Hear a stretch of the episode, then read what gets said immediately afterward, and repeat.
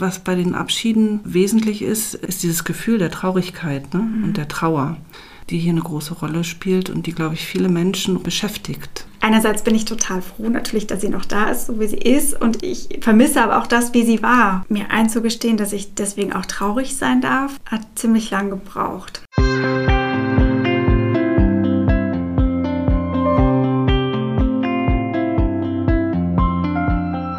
Herzlich willkommen bei einer neuen Folge von Leben, Lieben, Pflegen. Das ist euer Podcast zum Thema Demenz und Familie. Ich bin Anja Kehlin, Familiencoach und Mitgründerin des Vereins Desideria Care. Wir begleiten Familien von Menschen mit Demenz. Und ich bin Peggy Elfmann, Journalistin und Bloggerin auf Alzheimer und Wir. Ich schreibe darüber, wie wir mit der Alzheimer-Erkrankung meiner Mama umgehen, welche Probleme auftauchen und welche Lösungen wir da finden. Heute sprechen wir über eine der größten Herausforderungen im Alltag mit der Demenz. Wir sprechen über die vielen kleinen und auch über die großen Abschiede, die man immer wieder erlebt. Anja und ich erzählen von unseren Erfahrungen und wollen euch dabei auch ein paar Ideen für euren Weg mitgeben. Schön, dass ihr dabei seid bei dieser Folge von Leben, Lieben, Pflegen. Anja, wie war das denn bei euch? Kannst du dich an einen ganz besonderen Abschied erinnern? Ja, definitiv. Also ich denke, ein großer und sehr einschneidender Abschied war, als meine Eltern aus dem Haus, in dem sie 40 Jahre gewohnt haben, ausgezogen sind und letztlich dann in eine Zwei-Zimmer-Wohnung umgezogen sind, in dem Haus, in dem ich auch heute noch lebe. Und das war sicherlich für mich und meine Schwester ein tiefgreifender Einschnitt, einfach weil wir dort aufgewachsen sind, aber sicherlich eben auch für meine Eltern und auch für meine Mutter, weil es so ein Stück weit die Erkenntnis war, dass es alleine nicht mehr geht und dass sie äh, Unterstützung und Hilfe benötigen. Wie habt ihr diesen Abschied denn begangen? Also es war natürlich ein längerer Prozess. So ein Haus ist nicht so schnell aus, ausgeräumt. Also das ging bestimmt über Wochen, eher Monate gefühlt, dass wir halt einfach aufgeräumt haben, ausgemistet haben, entschlackt haben, zusammen entschieden haben, was kommt mit und was bleibt dort oder wird auch entsorgt. Da war natürlich viel auch in die Hand nehmen und Abschied nehmen, also wirklich dinglich Abschied nehmen dabei und eben auch viele schwierige Situationen, wo ich echt auch das Gefühl hatte, emotional sehr anstrengend. Mhm. Wenn du da so auf dich und deine Familie schaust, gibt es da irgendwie so Abschiede, die dir sofort in den Kopf kommen? Ein Abschied, der mir so ähm, im Kopf ist, wo ich weiß, da habe ich wirklich das Gefühl, jetzt ist es vorbei oder das ist jetzt ein Abschied von dem, was immer war. Das war eine Situation, da war ich mit meiner Mama joggen. Ähm, wir haben das früher sehr oft gemacht, dass wir zusammen laufen waren und ähm, dann waren wir es aber irgendwie schon länger nicht mehr, weil ich ein Kind bekommen hatte und so und sie auch nicht mehr einfach so sportlich war und dann wollte ich irgendwie wieder anfangen, war bei meinen Eltern zu Hause und gedacht, ach, eigentlich könnte ich doch mal wieder oder vielleicht geht's noch und habe gesagt, Mama, willst du nicht? Und sie so, ja, könnten wir. Und mein Papa war schon, was, ihr wollt laufen gehen? Das mhm. geht doch gar nicht mehr. Ich so, lass uns doch probieren. Ja. Und dann sind wir losgelaufen auf der Strecke, wo wir früher auch mal waren und dann habe ich echt schon so nach 500, 600 Metern gemerkt, so, pff, das ist, sie hat keine Puste mehr und eigentlich bringt es nichts mehr. Und mhm. sind dann auch ein bisschen gejoggt und dann habe ich gedacht, okay, es geht einfach nicht, nicht mehr. mehr. Es ist einfach eine Sache, von der ich mich sozusagen verabschieden muss. Das ist so wirklich irgendwie was Bewusstes, glaube ich. Mhm.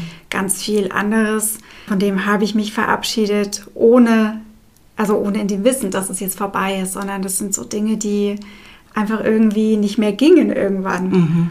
Spannend, dass du das sagst, weil rückblickend habe ich auch so den Eindruck, dass also viele dieser Verluste oder Abschiede mir auch im Verlauf gar nicht so bewusst waren an dem Zeitpunkt, wo sie stattgefunden haben, sondern eher rückblickend werden mir vielleicht eher die Momente klar, wo etwas zuletzt passiert ist, weil das ist, glaube ich, einfach auch typisch, dieser schleichende Verlauf ne? und damit auch so kleine Abschiede und dieses Fluktuierende, mal ist was da, mal ist es weg, dann ist es wieder da und dann ist es ganz weg. Mhm. Und du weißt ja gar nicht, wann dieser Zeitpunkt da ist. Wann fängt das denn an oder wann hat das bei euch so angefangen mit dem Abschiednehmen? Ich kann es gar nicht beschreiben. Also ich denke, wir haben es ja auch schon mal besprochen bei dem Thema Diagnose. Ich glaube, da wird es irgendwie so augenfällig, weil ähm, letztlich mit der Diagnose auch so klar wird, dass ja das Vergessen oder nicht mehr können auch ein Teil der Demenz ist Und damit wird dir bewusst, dass Dinge verschwinden werden und damit wird dir auch diese Veränderung bewusst und wird dir eben auch bewusst, es dreht sich hier um Abschiede. Bei uns, jetzt zurückblickend, würde ich sagen, war das eher so, dass mit der Diagnose eher so eine Angst war, aber sich ja an sich noch nichts verändert hat, weißt du, sondern dass es eher so, so, ein, so, so ein Wissen war, okay, irgendwas wird passieren und sie wird Dinge vergessen und es werden sich Dinge verändern. Mhm. Aber eigentlich war alles noch so wie immer. Und dass wir auch eher so dieses, okay, es muss jetzt so bleiben, ja. Ja, ja. festhalten genau. an diesem Alltag und an dieser Normalität. Und ähm, aber so noch gar nichts im Sinne davon verschwunden war mhm. eigentlich. Ich glaube, was hier vielleicht auch ganz wichtig ist zu unterscheiden, wer nimmt denn diese Veränderung auch wahr. Also es gibt da wahrscheinlich zwei Sichtachsen. Das ist einmal der Betroffene selbst, der vielleicht auch schon viel früher und vielleicht eben auch schon vor der Diagnose diese Veränderung bemerkt und sagt, ey, ich kann hier irgendwas nicht mehr, was ich früher gut konnte. Und das ist vielleicht nochmal wieder da, aber dann ist es auch irgendwie weg oder irgendwas tut sich hier gravierend. Und dann ist es die Sichtachse der Angehörigen, die das vielleicht erst sehr viel später feststellen, dass Dinge verschwinden. Mhm. Und zwar so verschwinden, dass sie auch nicht mehr wieder auftauchen. Es sind ja auch unterschiedliche Gefühle, die dann wahrscheinlich eine Rolle spielen. Also wenn wir uns den Menschen mit Demenz anschauen, der nimmt ja von anderen Dingen Abschied als wir als Angehörige eigentlich. Wie meinst du das jetzt? Ich meine das in dem Sinne von, dass es für die Menschen mit Demenz ja so ein, also was wegnimmt von ihm als selbst. Mhm. Wir, also so ich als Tochter, ich sehe, dass Dinge von meiner Mama verschwinden, aber nicht von mir als Person. Mhm. Deswegen könnte ich mir vorstellen, dass es so dieses persönliche Weggehen oder Dinge verlieren, dass das eigentlich viel tiefer greift oder viel mehr mit einem macht, als ich jetzt. Also ich, ne, ich verliere schon Dinge in meiner Beziehung, aber ich verliere nichts von mir. Mhm. Also du meinst, dass, ähm, dass das Verlust und das Trauererleben ja. beim Betroffenen eventuell viel stärker ist. Ja. Und es ist ja tatsächlich auch so, mhm. dass Demenz sehr häufig als auch ein Trauerprozess beschrieben wird, weil es für den Erkrankten ja sehr augenfällig ist, mhm. was er vielleicht auch nicht mehr kann. Und dass er eben auch das Gefühl hat, sich selber zu verlieren. Und das löst natürlich irgendwie ja, Schmerz und Trauer, Verlustgefühle aus das ist ja auch so eine Entwicklung oder so eine Veränderung, die da stattfindet. Wenn ich mich jetzt erinnere, dann war das vor allem am Anfang meine Mama, die sehr traurig war und oft geweint hat und vermutlich von Dingen Abschied genommen hat, die so in ihrem Leben da waren.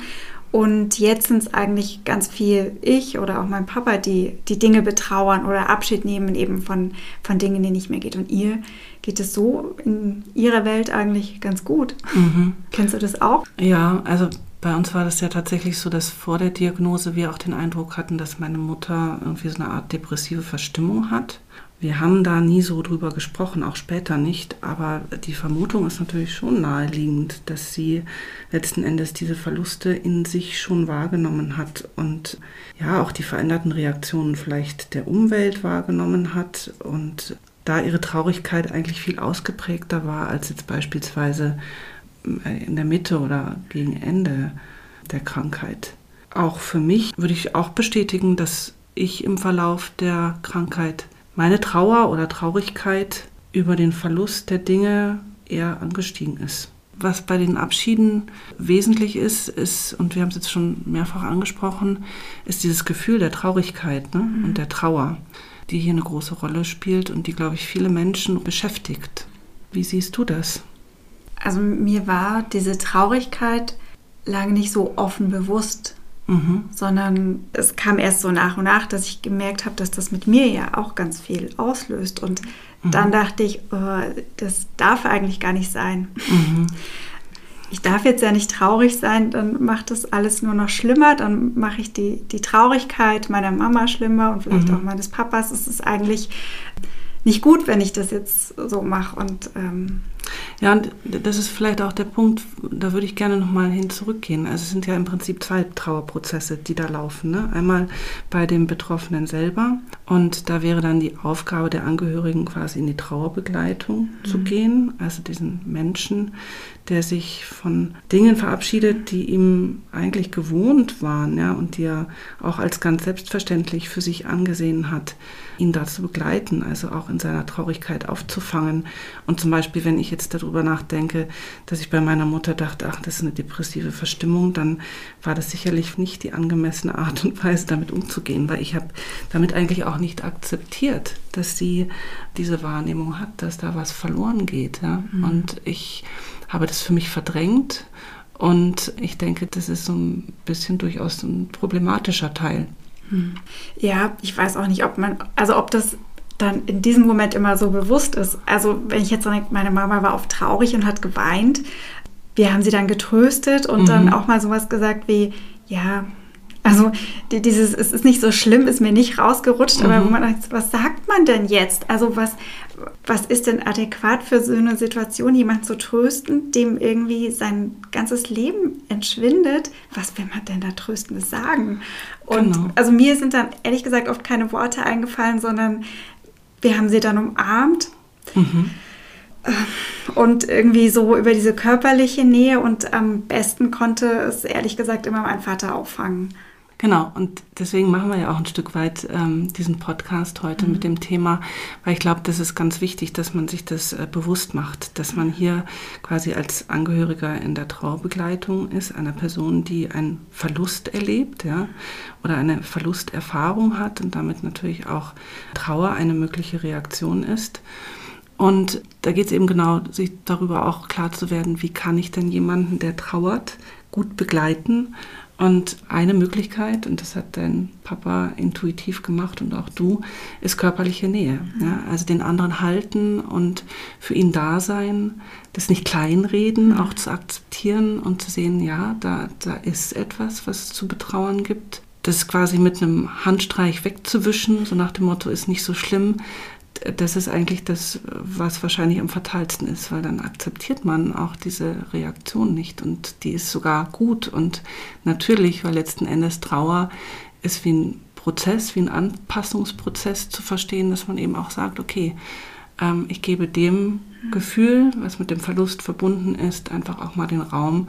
Und da sind Reaktionen wie Weinen oder traurig sein auch absolut angemessen.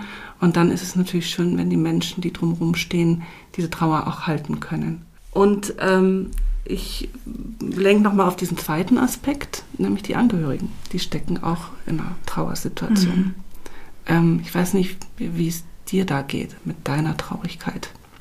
Mit meiner Traurigkeit habe ich mich oft oder fühle ich mich oft sehr alleine in mhm. Bezug dessen.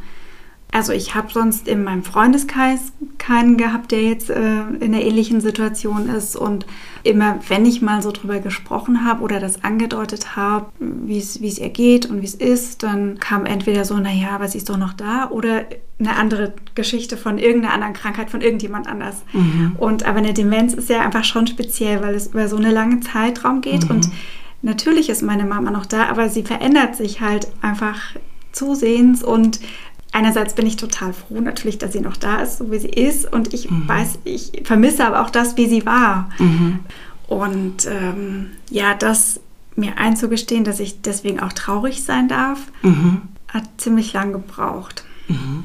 Aber gut, dass du sagst, weil genau darum geht es meiner Ansicht nach. Mir ging es ähnlich, also kann ich auch sagen, ähm, dass ich für mich meine Trauer lange verdrängt habe meine Traurigkeit. Ich habe sie zwar gespürt, aber ich wollte sie irgendwie nicht wahrhaben. Habe mir gedacht, verflixt, du musst doch jetzt stark sein. Ne?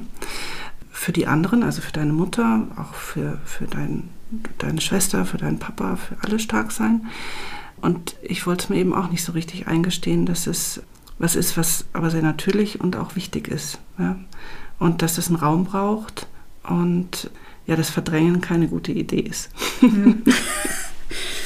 Das merkt man, weil es einem trotzdem nicht besser geht. Man ja. lacht zwar irgendwie, aber trotzdem. Ja, ähm, und man lacht dann aber eben äh, vielleicht auch schnell weg. Und ich glaube, mhm. das ist halt ein Fehler. Also zu sagen, okay, ich befinde mich hier in einem Trauerprozess und gerade im Kontext von Demenz wird auch oft von chronifizierter Trauer gesprochen, weil es ja immer wieder kleine Abschnitte mhm. sind und Abschiede und eben auch über einen langen Zeitraum oder auch aberkannte Trauer, also dass die anderen dich in deiner Traurigkeit nicht ernst nehmen. Mhm. Ja, weil sie sagen, naja, so schlimm ist es doch nicht, sie ist doch noch da. Mhm. Also auch so dieses drüber hinwegtrösten. Oder ihr macht es doch ganz prima.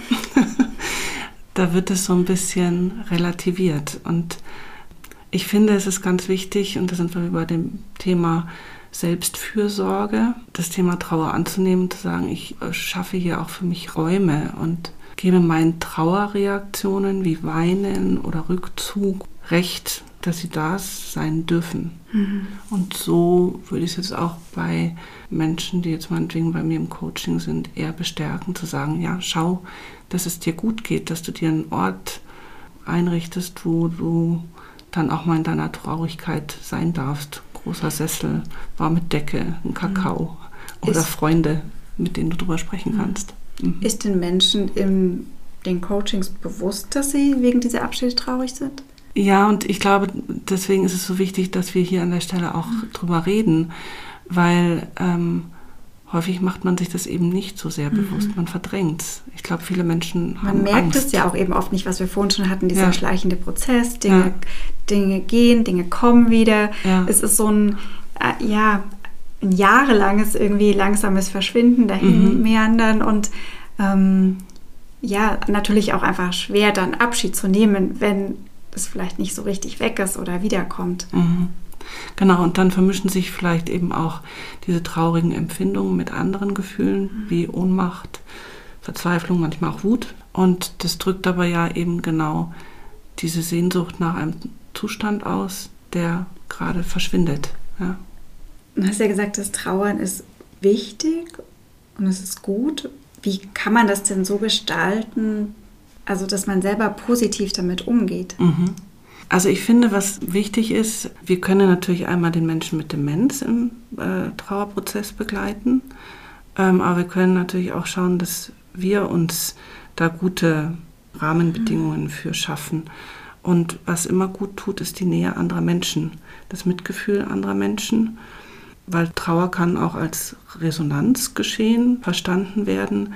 Das heißt, wenn ich darüber sprechen darf, wie es mir mhm. geht, dann hilft es mir schon. Mhm. Dann, was mit Sicherheit auch geht, ist, dass man sich eben Orte einrichtet, wo man diese Traurigkeit auch mal zulässt. Viele Menschen haben Orte, wo sie gerne hingehen, um quasi ihren Gefühlen auch mal freien Lauf zu geben. Das kann zum Beispiel im Auto sein, man einfach mal heult, weil einen keiner sieht oder mal schreit, weil man wütend ist. Ja. Das kann aber eben auch beispielsweise in der Natur sein. Zum Beispiel mal einen Baum umarmen, der gibt einem Kraft und Halt. Oder sich auf den Boden legen ist auch gut. Boden gibt auch Halt. Oder eben sich was Gutes tun, zum Beispiel auch in die Kirche gehen, mhm. dort mal einen Raum haben, wo man die Traurigkeit zulassen darf, wo man sich vielleicht auch unbeobachtet fühlt. Hast du was gemacht? Also für mich ist einfach die Natur ein wertvoller Raum, wo ich auch durchaus noch besseren Zugang zu Emotionen habe. Zum Beispiel Wasser ist für mhm. mich so ein ganz wertvoller Platz. Fließendes Wasser, mhm. aber auch Seen, Wald ist gut, Natur. Und körperliche Betätigung ist auch gut. Wandern, spazieren gehen, Bewegung. Weiß nicht, fällt dir noch was ein, wenn du so drüber nachdenkst? Also tatsächlich Dinge aufschreiben mhm. ist für mich also immer eine gute Möglichkeit, um meine Gefühle und meine Gedanken rauszulassen. Mhm. Manchmal auch einfach sehr ungefiltert ähm, ja. und danach nochmal drüber lesen. Hilft mir dann zu reflektieren ja. und zu verstehen, was ist jetzt eigentlich passiert oder warum war ich so in der Situation oder worum geht es eigentlich. Das hilft mir sehr und ähm, tatsächlich irgendwie so in der Natur spazieren und ja, mit einer guten Freundin der erzählen, wie es mir geht und dann auch nicht, ja, irgendein Ziel oder irgendwas, eine Konklusion haben zu müssen, sondern einfach zu sagen müssen, es ist so schlimm und ich weiß es nicht und äh, einfach zu hören, ja, mhm. das ist blöd. Ich habe noch so eine Idee, letztlich auch zu sagen, okay, es gibt noch andere Gefühle, die hilfreich sind, wenn wir zum Beispiel uns überlegen, äh, Traurigkeit entsteht vor allem dann, wenn wir etwas aufgeben oder verlieren, was wir lieben. Liebe ist eine sehr starke Emotion und wenn ich jetzt zum Beispiel drauf schaue, wie ich zu meiner Mutter stand, dann kann eben genau das ja mir Kraft geben zu sagen, mit meiner Liebe kann ich das, was sich hier gerade verändert, auch annehmen und transformieren. Und damit ist es eine gute Schwester zur Traurigkeit. Mhm. Weil ich weiß, ich bin nur über etwas traurig, was ich auch sehr liebe, oder mhm. also wo mir der Abschied sehr weh tut. Und äh, das gibt mir aber wiederum Kraft, in die Gestaltung zu kommen. Wir haben jetzt ja so von Abschieden gesprochen, von Dingen, die passiert sind, aber oft muss man sich ja auch von Vorstellungen verabschieden oder von Gedanken, mhm. die, die man so hatte oder die man oder von Dingen, die man gern getan hätte.